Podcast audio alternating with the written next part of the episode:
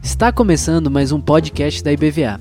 Aqui você encontrará mensagens que edificarão a sua vida e te ajudarão a caminhar com Jesus.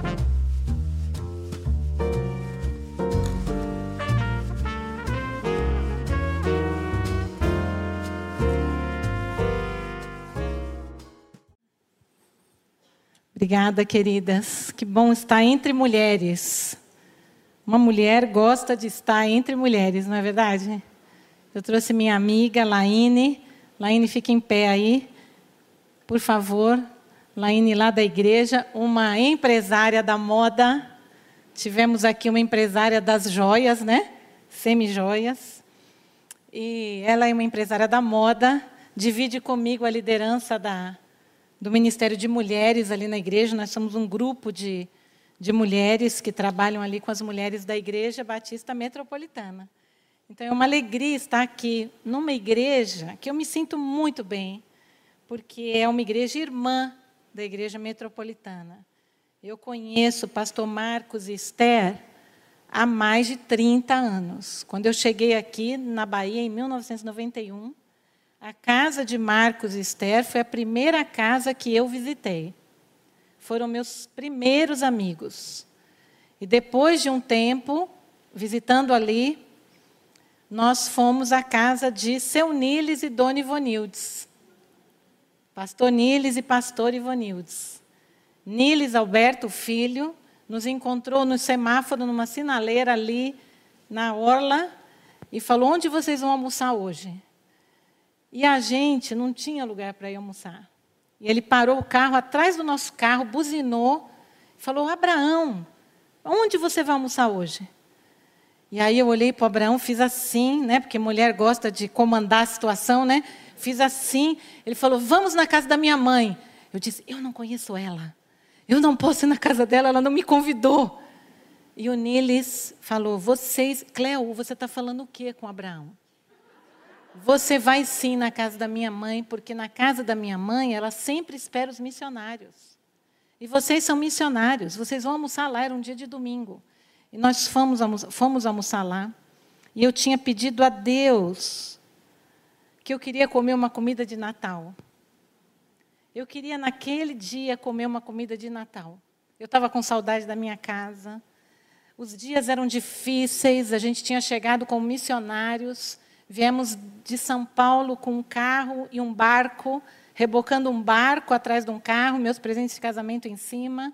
Estava tudo muito difícil. E eu pedi a Deus que eu queria estar numa casa onde tivesse uma mãe e eu queria comer comida de Natal. Era abril, maio, não sei que mês era. E o Niles, buzinando, falou: Me siga. Eles moravam no Costa Azul. Nós chegamos naquela casa, eu muito envergonhada, porque nunca tinha pisado ali.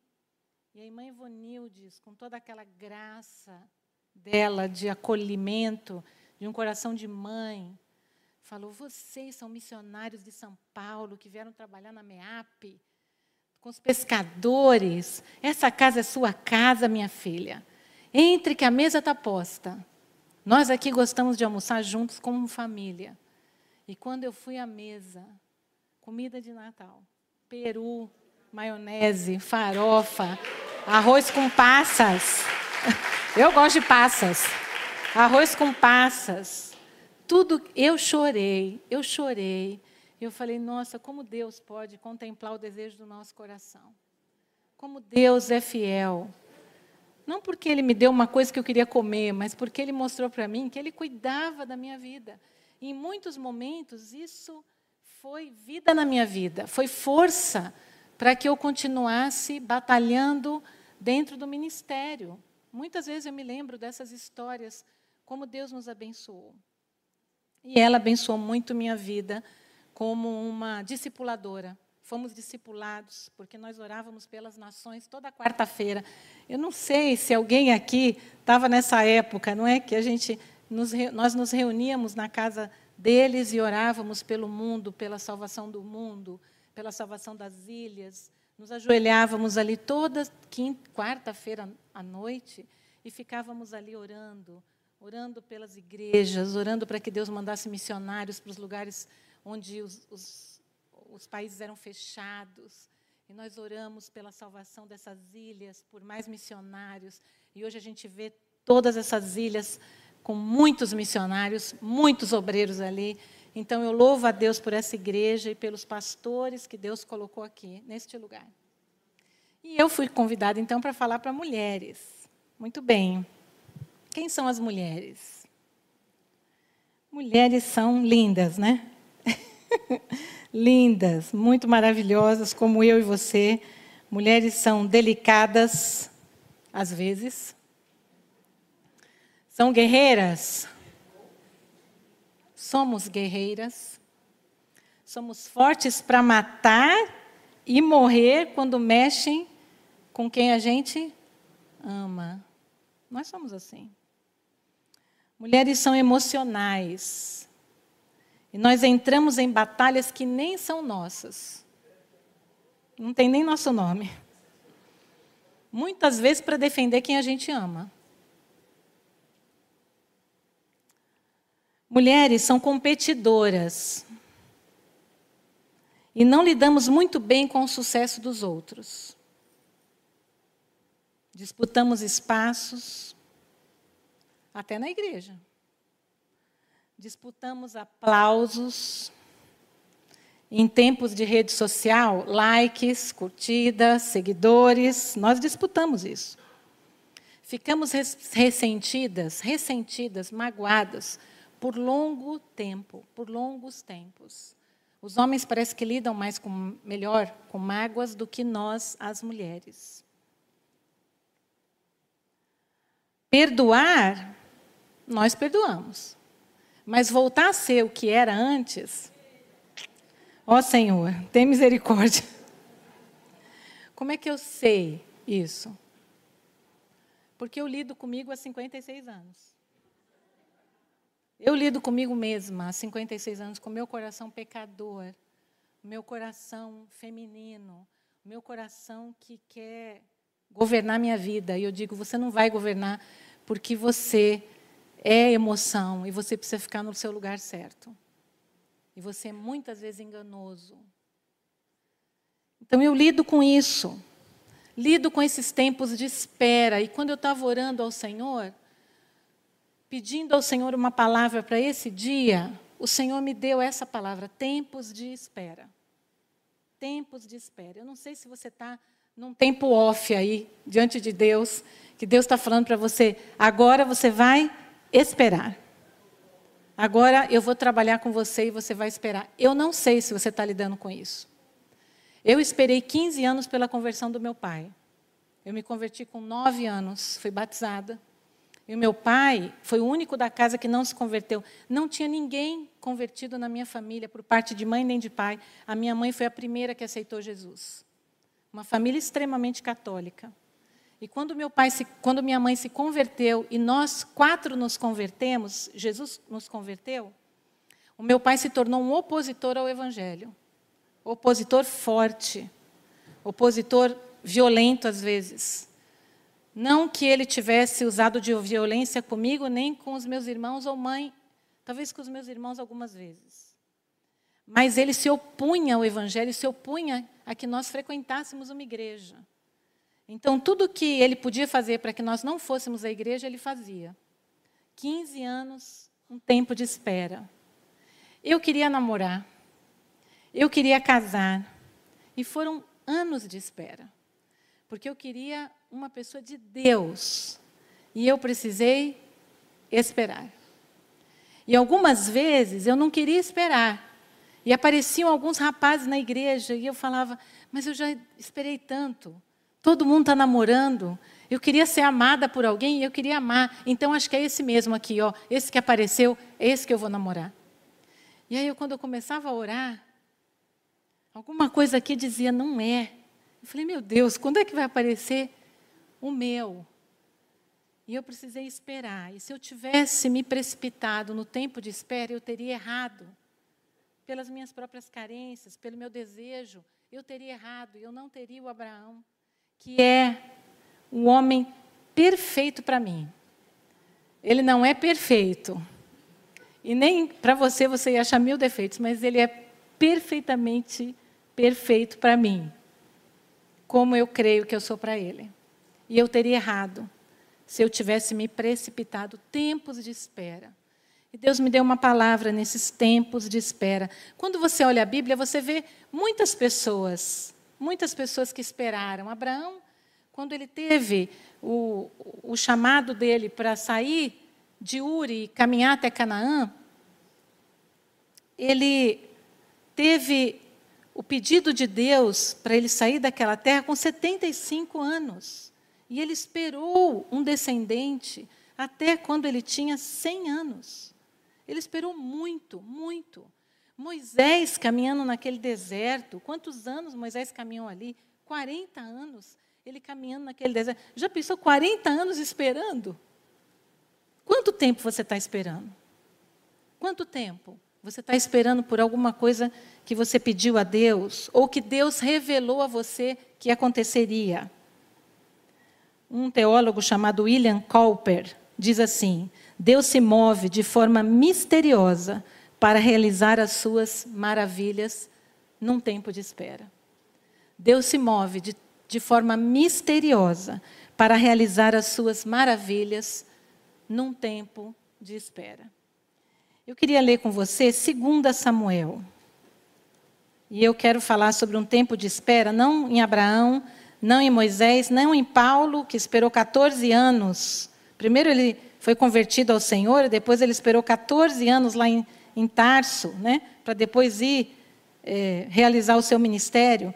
Não vou falar desses homens, mas eu queria falar um pouco sobre Davi tempo de espera em Davi. Eu sei que Deus tem alguma coisa para falar para nós hoje aqui nesse texto. 2 Samuel, no capítulo 5, 4 e 5, diz assim: Davi tinha 30 anos de idade quando começou a reinar. Você achou aí? 2 Samuel 5, 4. Davi tinha 30 anos de idade quando começou a reinar. E reinou durante 40 anos. Em Hebron, reinou sobre Judá sete anos e seis meses. Em Jerusalém, reinou 33 anos sobre todo Israel e Judá. E assim foi o reinado de Davi. Davi foi ungido rei quando o profeta Samuel foi à casa do pai dele, Jessé. Lá em 1 Samuel, no capítulo 16. E quando Gessé, o Samuel foi à casa de Jessé para ungir Davi rei, e Davi era o caçula de oito irmãos. Ele era o, mais novo deles. E eu achei tão interessante como essa irmã, empresária das joias, eu só não decorei o nome dela. Cadê ela? Samile. Eu achei tão interessante porque ela falou uma qualidade, uma característica de que ela talvez fosse uma improvável para estar aqui, não é? E eu escrevi assim: Davi era um improvável. Era a mesma palavra. Davi, improvável para ser escolhido e para ser ungido ali por Samuel como um rei de Israel. E naquele dia, quando Davi foi à casa de Jessé, apareceram todos os outros irmãos, os prováveis, né? os altos, os fortes, aqueles que o pai falou, só pode ser esses, um desses. E foi passando um, dois, três, quatro, seis, sete, e acabaram os filhos. E Samuel falou: não tem mais nenhum. E aí Jessé falou: tem um que está lá, o improvável, que está lá no campo, pastando lá, é, é, cuidando do rebanho que está pastando nos campos. Mande chamar ele. E quando Davi chega, um ruivo bonito, corajoso, um menino. E, falou, e o Senhor falou para ele: unge-o, porque eu não vejo como vê o homem. O homem vê o exterior, mas o nosso Deus vê o coração. E no coração de Davi, eu vejo o rei. Só o Senhor viu. E Samuel ungiu Davi como rei naquele dia, na frente apenas da sua família. E ali ele sabia que ele seria o rei. Mas havia outro rei em Israel. E o nome dele era Saul. O povo tinha pedido o rei lá atrás, e o Senhor Deus concedeu que esse rei estivesse ali sobre o povo. Mas no capítulo 13 de 1 Samuel, esse rei Saul, pode abrir lá no capítulo 13 de 1 Samuel, versículo 8 em diante. O rei Saul está indo para uma guerra, uma batalha.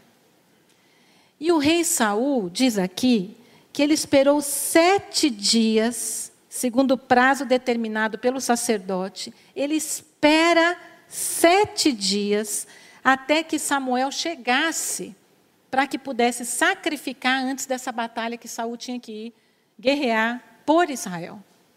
Ele espera o sacerdote chegar para sacrificar. Ele espera primeiro dia, segundo dia, terceiro dia, quarto dia. E o texto aqui diz que Samuel não chegou. E como Samuel não chegou, olha o que o texto fala: o povo foi se espalhando dali. O povo foi se enfraquecendo, foi espalhando, e Saul, o rei, olhando isso e falando: onde está o, o sacerdote? Por que o sacerdote não veio? Por que o povo está se espalhando? Nós estamos enfraquecendo. E ele foi olhando aquele tempo que estava demorando para o sacerdote chegar, e ele diz: traga aqui o holocausto, traga aqui as ofertas, e quem vai sacrificar sou eu, porque o sacerdote está demorando. E Saul realmente faz o que ele não deveria fazer sai do seu posto de rei e ele fala: como o sacerdote demorou, eu vou ocupar o lugar do sacerdote. E ele nem era mulher, hein? Ele era um homem. E ele foi e ocupou o lugar do sacerdote.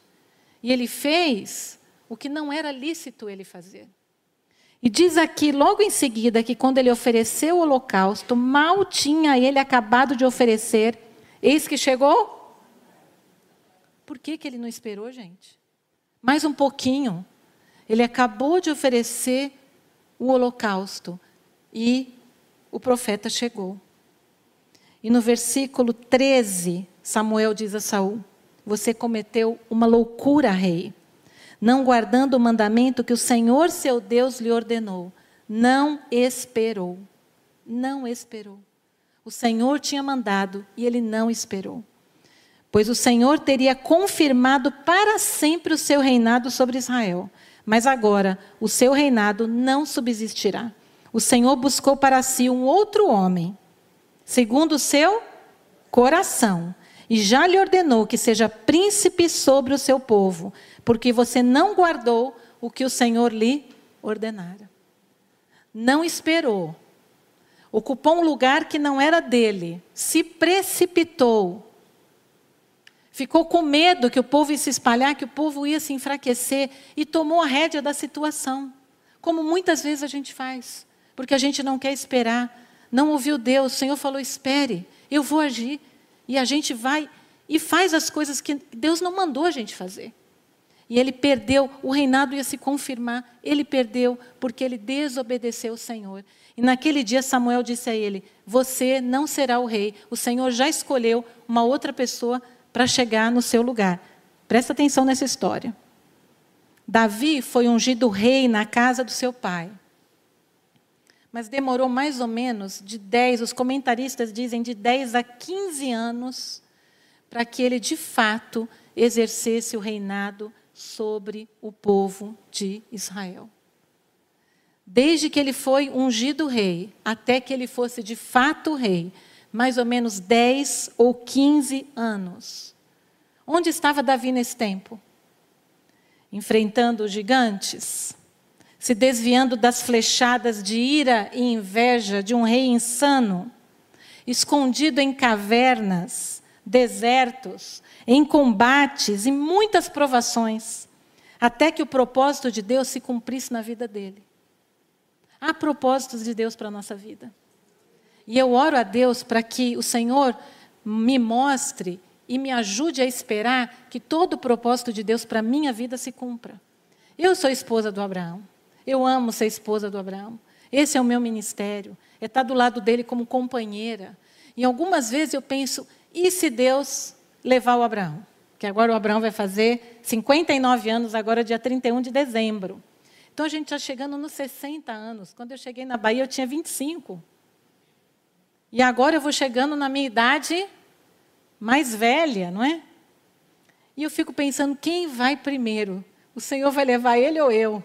E se Deus levar ele, a minha vida todinha foi pautada no ministério, ajudando esse marido. Vim, vim para a Bahia debaixo do chamado dele, do ministério. E algumas vezes isso fecha no meu coração. Os meus filhos, eu tenho dois. Uma menina casada foi embora para os Estados Unidos, casou, foi embora, está servindo numa igreja lá. E o meu menino também foi embora para os Estados Unidos, está servindo numa outra igreja, na mesma cidade, mas numa outra igreja.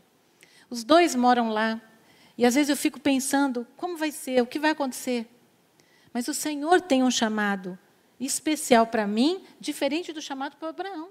E se Deus levar ele na minha velhice, primeiro do que eu, Deus tem um propósito na minha vida. E eu oro para que todo o propósito de Deus se cumpra na minha vida e que eu tenha essa sabedoria das esperas, dos tempos de espera de Deus, que são muitos em diferentes fases da nossa vida. Muitos.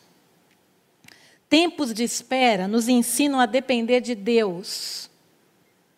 Tempos de espera não são contra a gente. Ah, eu estou num tempo de espera aqui, meu Deus, quanta coisa podia eu fazer se eu já tivesse adiantado esse processo, se Deus já tivesse adiantado esse processo. Deus não está atrasado.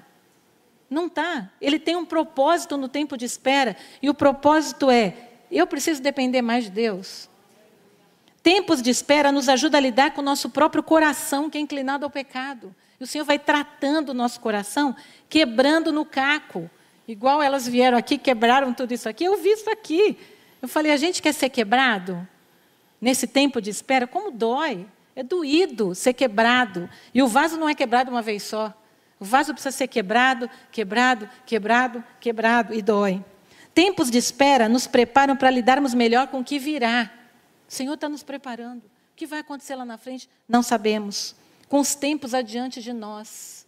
Só vai terminar quando a gente entregar o nosso espírito ao Senhor. Isso precisa estar no nosso coração. Não vai terminar quando os filhos se casarem. Ou oh, minha missão é até os meninos se casarem. E eles vão sair da casa, e agora? Depressão do ninho vazio? Ou o propósito de Deus vai se cumprir porque eu tenho mais tempo. E eu tenho mais tempo. Eu não tenho os meninos na minha casa, eu tenho muito mais tempo. Eu, eu, a gente pode se cuidar melhor, eu e o Abraão, porque não tem os meninos ali em volta, e a gente pode servir a Deus com muito mais tempo. E eu quero fazer isso na fase que eu estou vivendo, porque são fases diferentes. Não gostamos dos tempos de espera, não gostamos dos desertos, mas eles são necessários. Queremos que eles passem logo, mas eles, nós precisamos deles. Deus nos ajude a esperar com paciência os tempos de deserto, amadas. O tempo de espera não se agonie para precipitar o seu coração e até pecar contra Deus, atropelando os processos de Deus para a nossa vida. Davi era um líder improvável. Eu sempre vou me lembrar de você quando eu falar isso. Davi é um líder improvável, desmerecido pela sua família, excluído como um pastor de ovelhas, o oitavo filho daquela família. Nem foi chamado quando o sacerdote chegou, mas era ele. Deus, Davi ainda não estava pronto naquele dia que ele foi ungido como rei, ele não estava pronto. Ele tinha muito a aprender sobre si mesmo e sobre o Deus que ele servia. Ele precisava crescer em confiança no Senhor e conquistando a confiança de quem ele ia liderar. Não é só, não era só com relação a ele, era com relação a todo Israel que estava com os olhos postos em Davi. Ele tinha que endurecer, porque um rei não pode ser um rei fraco. Um rei não pode ser um rei de mimimi. Eu não posso. Eu sou uma líder. Toda mulher é chamada para liderança. Mesmo que não tenha uma liderança em, em, algum lugar instituído, mas é uma líder na sua casa, é uma líder no trabalho, que nós somos cristãs, a gente vai liderando os processos. Nós somos assim porque nós somos usadas por Deus e Deus vai nos colocando como cabeça de área mesmo. Todo líder precisa desses tempos para endurecer, para que não seja levada só pelo seu próprio coração. Ele era um tocador de harpa e um cuidador de ovelhas. São funções frágeis, mas ele precisava estar à frente da batalha, da guerra. Ele era muito sensível, mas ele precisava ser transformado por Deus num rei. E não era o palácio que ia transformar esse homem num rei. Quem ia transformar esse homem num rei era o deserto. Não é numa vida mansa, que nós vamos nos transformar naquelas mulheres guerreiras que o Senhor quer para nós, é debaixo de prova, é debaixo de provação. Muitas vezes eu perguntei, Senhor, por quê? Senhor, por quê? E o Senhor estava me preparando lá atrás, na minha juventude, para o que Deus ia fazer na minha vida no ministério. O Senhor estava me preparando lá. Como aprender a guerrear? Como aprender a liderar? Como aprender a ser astuto e prudente? Como aprender a confiar mais, a confiar mais? Se você quer liderar, esse é o tipo de tempo que você precisa. Tempos de espera. Tudo nessa estadia de Davi no deserto era injusto. Por quê? Porque quando ele matou Golias, Davi matou Golias, ele ficou notado. Todo Israel colocou os olhos nele. Parece que quando a gente faz alguma coisa diferente, uma coisa muito boa, como uma conferência de mulheres, não é? Que vocês tiveram aqui há pouco tempo. A igreja toda põe os olhos nas mulheres, né? Nossa, que maravilha que vocês fizeram. Nós tivemos a nossa primeira conferência de mulheres agora em julho, e a igreja toda botou, nossa, como as mulheres são fortes aqui na igreja. Nossa, como vocês trabalham bem. Todo Israel colocou os olhos naquele pequeno menino, no Davi. E as mulheres também. Porque as mulheres começaram a cantar Saul matou milhares, mas Davi, dez mil milhares, dez milhares. Era assim que as mulheres exaltavam o pequeno. E quando Saul ouviu isso, o coração dele se encheu de inveja. O coração dele se encheu de inveja. Porque é difícil para um homem ou para uma mulher olhar o sucesso do outro. O sucesso, como aquele líder foi bem, como ele pregou, como ele é convidado para falar em tantos outros lugares, como tem tantas pessoas seguindo aquela pessoa, como é interessante a vida dela. E a gente vai buscando, às vezes, alguma coisa que rebaixe aquela pessoa, porque a gente não quer dar toda a glória a ela. E Saul, então, começou com esse espírito de inveja dentro do coração dele. E a Bíblia diz que quando as mulheres cantaram, no mesmo dia, Davi já não era, já não, ele não chegava com bons olhos em Saul. Com bons olhos. Saul não enxergava Davi com bons olhos. Sabe quando você fica olhando para outra mulher com aquele sentimento de comparação, de buscar algum erro nela e não começa a enxergar ela com bons olhos? Por causa da inveja. Porque a gente olha e ela fala: puxa, que ministério, puxa, que trabalho. Mas olha, ela nem cuida bem da casa dela. Mas olha, o marido dela tem um problema. Mas olha o filho dela. Parece tudo perfeitinho, mas nem assim. Ela nem tinha autoridade para falar tudo isso que ela está falando. E a gente vai buscando tantas coisas na vida dos outros. E a Bíblia fala que Saul olhou Davi não com bons olhos. E a partir dali, diz que Saul começou a procurar oportunidade para matar Davi. E naquele mesmo dia, pegou uma flecha e lançou uma flechada contra Davi e Davi se esquivou. E quando Davi se esquivou, Davi falou: "O rei Saul tentou me matar?" Não, deve ser engano. Mas como ele viu que Saul começou a persegui-lo, ele falou: "A coisa é séria". E ele precisou fugir de Saul para preservar a sua vida. Muitas vezes a gente precisa fugir do invejoso, fugir da flecha, porque a gente vai ver aqui agora algumas coisas que Deus vai ensinar para a gente sobre isso. Fugir da flecha de Saul, daquele que tem um olho de inveja em cima da gente. No deserto, Deus abençoou muito Davi, e a gente vai ver algumas lições aqui que a gente aprende. Primeiro, o tempo de espera aproximou Davi de Deus. Provérbios 13, 12 diz: A esperança adiada faz adoecer o coração. Olha, Davi amadureceu no conhecimento de Deus. Ele passou tempo adorando e se refugiando e buscando ajuda do Senhor. Você pode olhar lá em 1 Samuel capítulo 23, versículo 10. É verdade que o tempo de espera, você está esperando, o coração fica doente. E se você não olhar para Deus nesse tempo, você vai adoecendo, adoecendo, adoecendo, como diz Provérbios. Você vai esperando, esperando e você vai ficando amarga, amargurada, porque o tempo de espera não produz só coisa boa em qualquer coração. Vai produzindo, amar, vai produzindo amargura no coração. Por que, que não acontece? Por que, que meu marido não se converte? Por que, que meu filho não volta? Por que, que não arrumo emprego? Por que, que eu não resolvo meu problema financeiro? Por quê? E a gente vai amargurando o nosso coração porque a gente vai fazendo perguntas, perguntas, perguntas e não temos as respostas. E Davi, olha que interessante, 1 Samuel 23, a partir do 10, eu vou ler até o 14. 23, 10, diz assim: Então Davi fez o quê? Fez o quê, irmãs? Orou. Ele foi buscar no coração dele uma resposta? Senhor, por quê? Senhor, o que está acontecendo? Senhor, o que, que houve? Senhor, por que o tempo? Senhor, por que o Senhor não faz? Senhor, por que o Senhor não responde? Davi, muitas vezes Davi ia para Deus. Muitas vezes Davi ia para o Senhor. Muitas, muitas vezes. Davi falava: Senhor, Senhor, o que, que eu faço? Senhor, e agora? Senhor, ele está no meu encalço. E diz assim, no versículo 10: 23, Davi orou. Ó Senhor Deus de Israel, teu servo ouviu que Saul de fato procura vir a Keila para destruir a cidade por minha causa.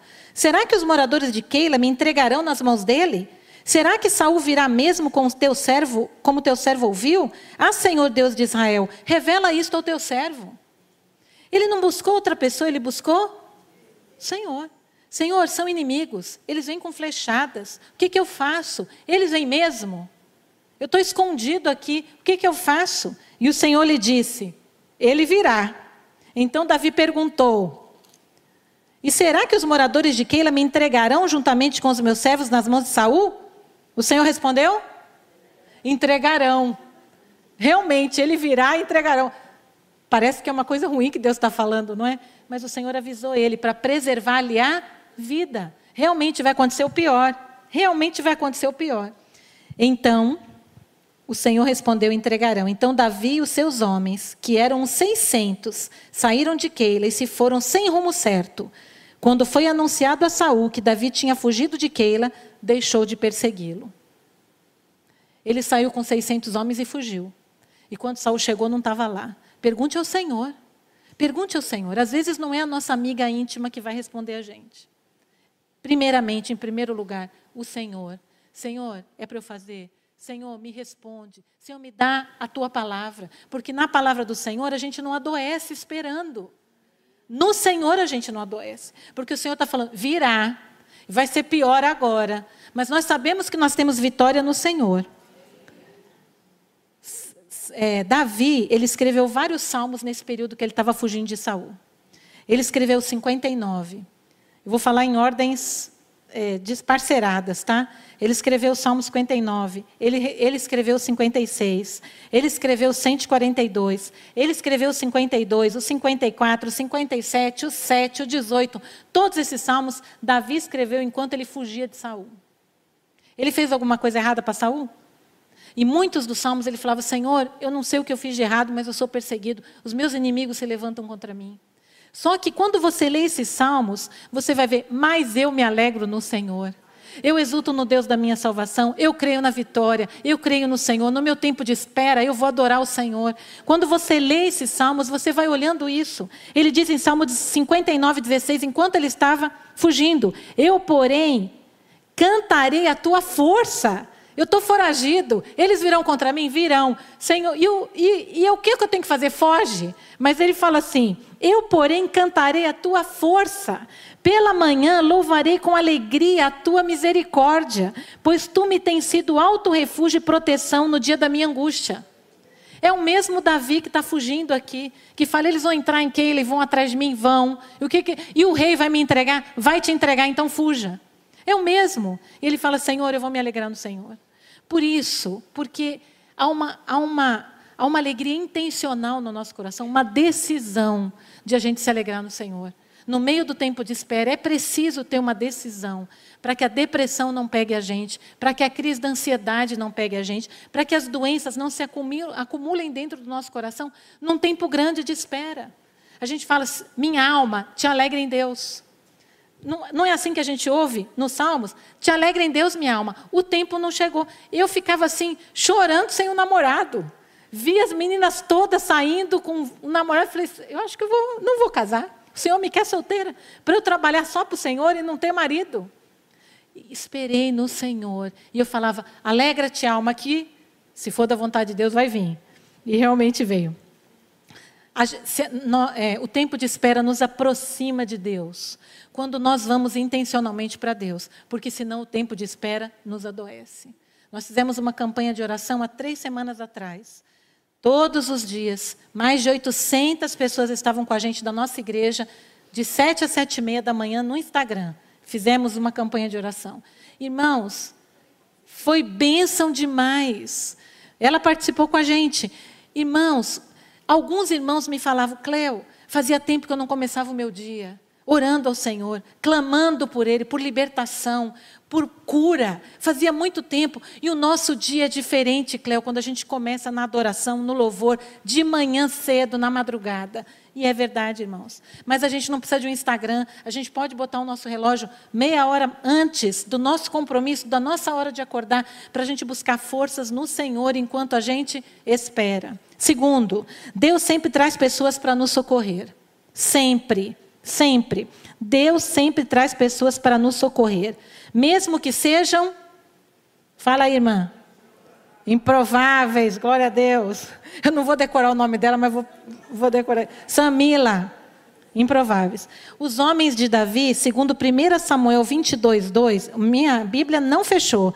1 Samuel 22, 2, diz que os homens de Davi, olha só, ajuntaram-se a ele um bando todos os homens que estavam em dificuldades. Repare no exército, os amigos de Davi. Juntaram-se a Davi todos os homens que estavam em dificuldades, os que tinham dívidas. Repare. E todos os amargurados de espírito. E Davi se tornou o chefe deles. E havia com eles 400 homens. Quem se juntou a Davi nesse tempo de espera? Nesse tempo que ele estava fugindo? Improváveis. Quem eram esses homens? Todos os que estavam em dificuldades, os que tinham dívidas, os amargurados de espírito. E Davi foi o chefe deles. Olha, no tempo que a gente está num aperto danado, Deus manda pessoas e a gente fala: essa aqui está pior que eu, não quero. A gente fala isso. Eu vou ficar carregando essa mala? Não, eu não aguento, porque isso está me dando trabalho. Olha que visão, irmãos. Deus está mandando. Deus não erra. E aí Deus manda para Davi os improváveis e fala: Você vai ser primeiro rei desse povo aqui, para depois eu te colocar de, acima de todo Israel.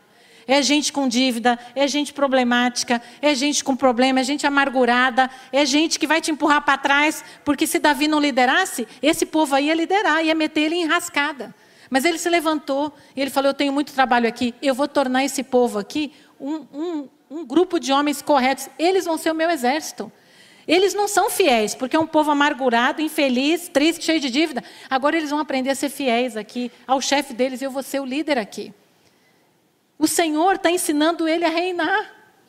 E quando Deus nos dá as pessoas para caminhar com a gente, a gente fala: eu não quero esse, eu quero aquela líder lá, aquela que é toda certinha, correta, eu quero aquela.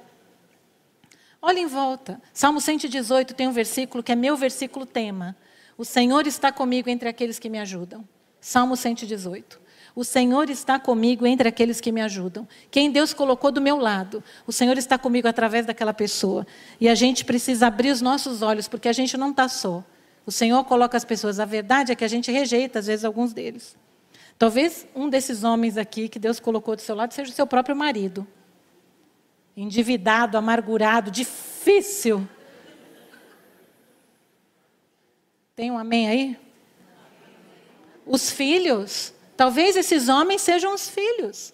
E a gente olha para eles, eu, eu tenho muito trabalho aqui, foi o que Davi falou. Eu vou arregaçar minhas mangas. E esses é, é com esses que eu vou ganhar a vitória. É com esses, é com a nossa casa, com a nossa família, com as pessoas que Deus coloca do nosso lado. Três, o tempo de espera revela quem nós somos. Por quê? Porque esse tempo mostra o nosso coração com as nossas atitudes. Davi errou muito, fez escolhas erradas, mas ele teve a oportunidade de matar Saul na caverna e não fez. Lembra disso? Davi procurava um lugar para se esconder. Está lá em 1 Samuel capítulo 24. E ele entrou na caverna com os homens dele, esses homens aí que a gente falou, esses, os tais. Entrou na caverna com os homens dele. E ficou escondido lá porque Saul estava em redor. E Saul entrou na mesma caverna para fazer as suas necessidades, na mesma caverna, onde Davi estava lá escondido no fundo. E os homens, esses homens, falaram: é a tua oportunidade. Você agora pega a tua lança e mate Saul, e você é o rei de Israel. Interessante que Saul já tinha tido a palavra de Samuel, o sacerdote, que o reino dele ia passar que Deus já tinha escolhido um outro homem. Ou seja, quando Davi apareceu, Saul tinha que erguer para trás e falar: Eu vou dar passos para trás, porque agora eu reconheço que você é o rei, o Senhor quer que você seja o rei. Ele não fez isso. Talvez sabendo que ele era o próximo rei de Israel, ele perseguiu a vontade de Deus para o povo de Israel. E lá na caverna, Davi tinha a chance de matar a chance de se livrar daquela oposição ao reinado, oposição à vontade de Deus para a vida do servo de Deus. Sabe quando alguém pega no seu pé? Alguém que parece uma pedra, alguém que está lançando flechas e flechas e flechas e você não consegue avançar no ministério, no trabalho, na família, em nada. E você tem a chance, é aquela chance. Você pegou assim um, uma coisa errada uma postagem errada que aquela pessoa fez, e agora você vai levar para o pastor Marcos. Ele tinha chance. E olha o que ele fala. 1 Samuel 24, 6.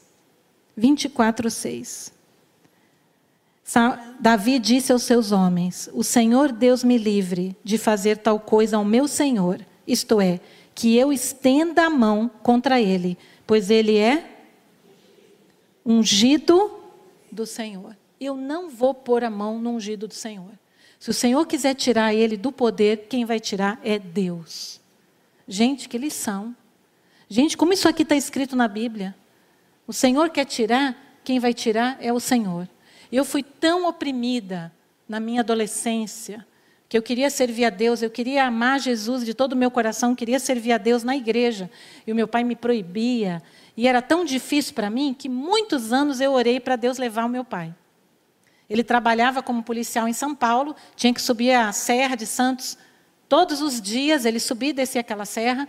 É uma serra perigosa, para quem conhece a Serra de Santos, é uma serra perigosa, Santos, São Paulo.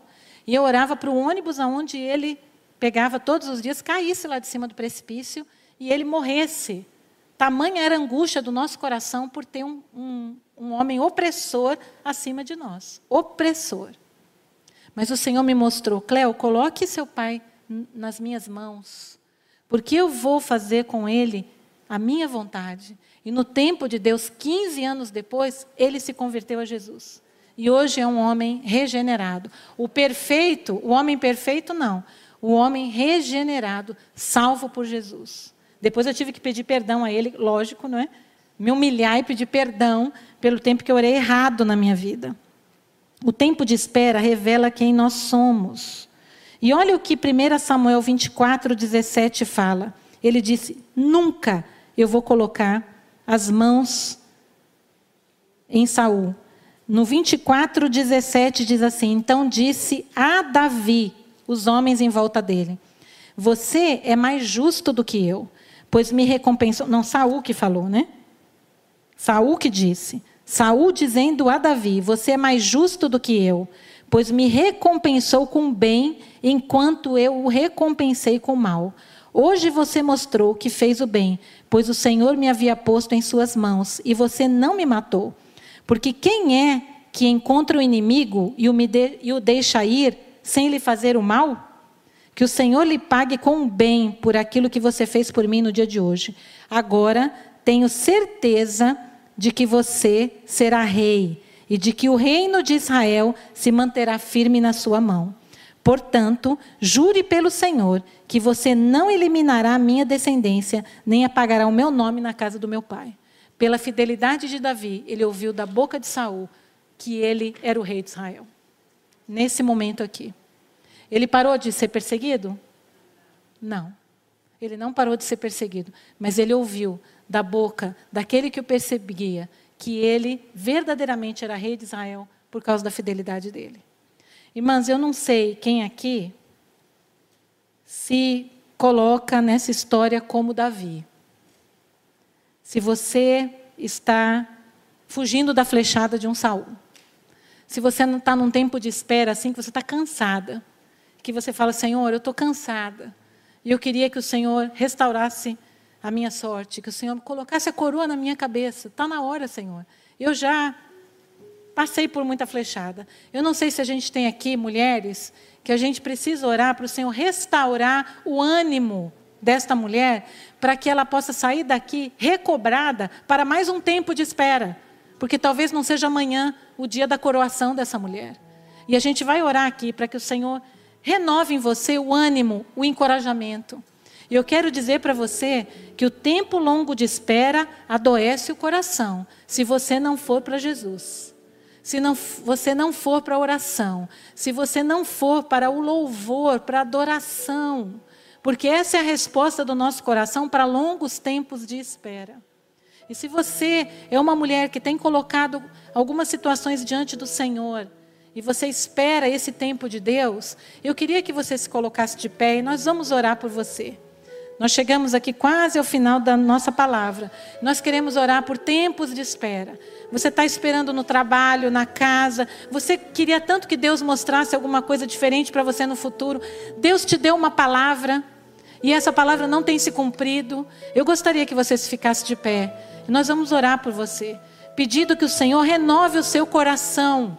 Não no lamento, não na dor da espera que leva à doença mas na alegria intencional. A alegria do Senhor é a nossa força. Nós vamos nos alegrar no Senhor. Diga para a sua alma: eu vou louvar o nome do Senhor enquanto eu espero. E enquanto eu espero, eu não vou estar parado, eu vou servindo ao Senhor. Eu não vou me retrair dentro da minha casa. Eu não vou me isolar das pessoas em volta de mim. Elas dão trabalho, elas são difíceis, são são os guerreiros que Deus colocou do seu lado, invista neles. Mude a realidade dessas pessoas que estão em volta de você. Porque elas são difíceis, sim, são difíceis, mas a gente vai trabalhar com elas porque foram as pessoas que Deus deu para você. Não rejeite elas. Não fique dentro de casa sozinha no tempo de espera. O tempo de espera não é para a gente ficar sozinha, é para a gente olhar em volta e mesmo que sejam as pessoas improváveis que o Senhor vai usar, então o Senhor vai abrir a nossa mente para a gente trabalhar a vida delas, para que elas sejam melhores do que elas foram quando chegaram do nosso lado, em nome de Jesus. Elas vão ganhar a guerra com a gente. Elas vão ganhar a guerra com a gente. Lá na frente o Senhor vai restaurar nossa sorte e ele, elas vão estar conosco. Em nome de Jesus. Você é um Davi que está sofrendo, nós vamos orar por você. Mas Deus confronta o meu coração aqui também. Eu que sou uma líder, e eu sou uma líder desde o dia que eu nasci. Desde o dia que eu nasci no ventre da minha mãe, Deus me preparou para ser o que eu sou hoje. Todas as experiências. E o que eu vou ser amanhã, porque a minha vida não acabou hoje, louvado seja Deus. Só que muitas vezes eu estive no lugar de Saul e não no lugar de Davi, a flecha estava na minha mão. Porque alguém queria pegar o meu lugar. Porque alguém parecia melhor do que eu. Porque alguém tinha queria roubar o meu espaço e eu demarquei o meu espaço. É o meu espaço. E realmente, quando é nosso, a gente sofre. Mas quando o espaço é de Deus, a gente não sofre, porque a gente entrega para Ele. Senhor, é para eu entregar o meu reinado. Se o Senhor falou, está aqui, porque não é nosso, irmãos. Não é nosso. Eu sempre falo, Trabalho no reino de Deus tem para todas as mulheres. Todas as mulheres têm trabalho. Abre o seu olho para ver a necessidade. Você não precisa ser líder para trabalhar para Deus. Você pode liderar o seu espaço, o seu banco, o seu lugar. Aquilo que o Senhor incomoda você, o Senhor vai usar você. Então, muitas vezes pode ser que aqui a gente não tenha só Davi, mas a gente tem algumas Saúls que estão com a flecha na mão, com inveja, sentimento de inveja. E o sentimento de inveja ele ronda nosso coração todos os dias. Todos os dias, quando a gente olha para outras casas, outras mulheres, o sentimento de inveja, Satanás quer plantar uma semente de inveja no nosso coração. Outros ministérios. E a gente precisa crucificar o nosso eu todos os dias, para que a gente não tenha uma flecha na nossa mão, porque o diabo quer pôr uma flecha na mão de cada mulher Saul. Então nós vamos orar. Nós vamos clamar ao Senhor. Eu queria pedir que as mulheres pastoras, as líderes, possam vir aqui na frente. Nós vamos colocar as mãos aqui sobre as mulheres. Nós vamos clamar ao Senhor. Ó oh, Deus amado, nós te louvamos, te exaltamos. Senhor, tu nos deste esta palavra, Senhor, para hoje, que é recobrar o nosso ânimo nos tempos de espera, nos tempos que a gente está no deserto, nos tempos que o Senhor não, não tem nos restituído talvez uma vitória, talvez aquilo que nós gostaríamos de ter, Senhor. Nós queremos consagrar no altar do Senhor a nossa vida e esse tempo. Queremos sair daqui renovados para mais um tempo esperando no Senhor. Senhor, se o Senhor vai dizer não para isso que nós estamos esperando, nós queremos dizer para o Senhor: o não do Senhor é o melhor que nós poderíamos ter na nossa vida porque o Senhor sabe o nosso coração e nós queremos entender esse não e queremos viver com alegria tudo que o Senhor tem preparado para nós, porque a tua vontade é verdadeiramente boa, perfeita e agradável. Senhor, se nós estamos sob a mira da flecha, nos ajuda a ter integridade, nos ajuda a conhecer mais do Senhor, ir para a oração, ir para a leitura da tua palavra. O Senhor vai nos mostrando como fugir das flechas, Senhor, a cada estação, a cada momento, Senhor. O Senhor vai trabalhando o nosso coração, Pai. Muito obrigado, Senhor, porque nós temos o Senhor como nosso Deus. Senhor, obrigado porque não estamos sozinhos. O Senhor colocou do nosso lado outras mulheres, outras pessoas que são bênçãos na nossa vida. Nos ajuda a olhar para elas e a trabalhar a vida delas enquanto a gente está no tempo de espera. O Senhor nos deu um ministério como deu para Davi. 400 homens improváveis. Senhor, nos ajuda a fazer com que essas pessoas que estão do nosso lado sejam melhores. E quando a gente chegar no nosso momento com o Senhor, a gente apresente elas melhores do que são hoje. Senhor, renova o nosso coração desta noite. E Senhor, se há no nosso coração uma ponta de inveja, uma ponta de ciúmes, Senhor, ciúmes, nós queremos consagrar isso ao Senhor. Senhor, nós não temos um trabalho de Deus ou um trabalho qualquer, porque nós conquistamos com o nosso braço. Foi o Senhor que nos deu. E, Senhor, se é o tempo de nós passarmos para a próxima geração, passarmos para as próximas mulheres, passarmos para as próximas pessoas, nos ajuda a discernir isso. E que a gente não fique flechando as pessoas que vão ocupar o nosso lugar, Senhor. Em qualquer instância, no trabalho aqui na igreja, na nossa casa, Senhor, com os nossos filhos que vão sair de casa para se casar, que nós não tenhamos uma flecha como sogras para as nossas noras, Senhor, para os nossos genros, que o Senhor possa promover essa unidade, eles vão ser abençoados pelo Senhor em outro lugar e nós vamos continuar na bênção aqui, orando, intercedendo por eles, amando nossas, nossos, nossos genros, nossas noras, Senhor. Senhor, faz de nós Davis que vão ser coroados pelo Senhor no tempo do Senhor, Pai. Muito obrigado, Senhor, porque o Senhor ensina tantas coisas conosco através desse tempo de deserto de Davi. Muito obrigado, Senhor, pela tua palavra e que cada mulher aqui seja profundamente abençoada pelo Senhor, que saímos daqui animadas, renovadas pela tua palavra que o Senhor nos deu hoje. No nome poderoso de Jesus eu oro. Amém, Senhor. Amém. Glória a Deus.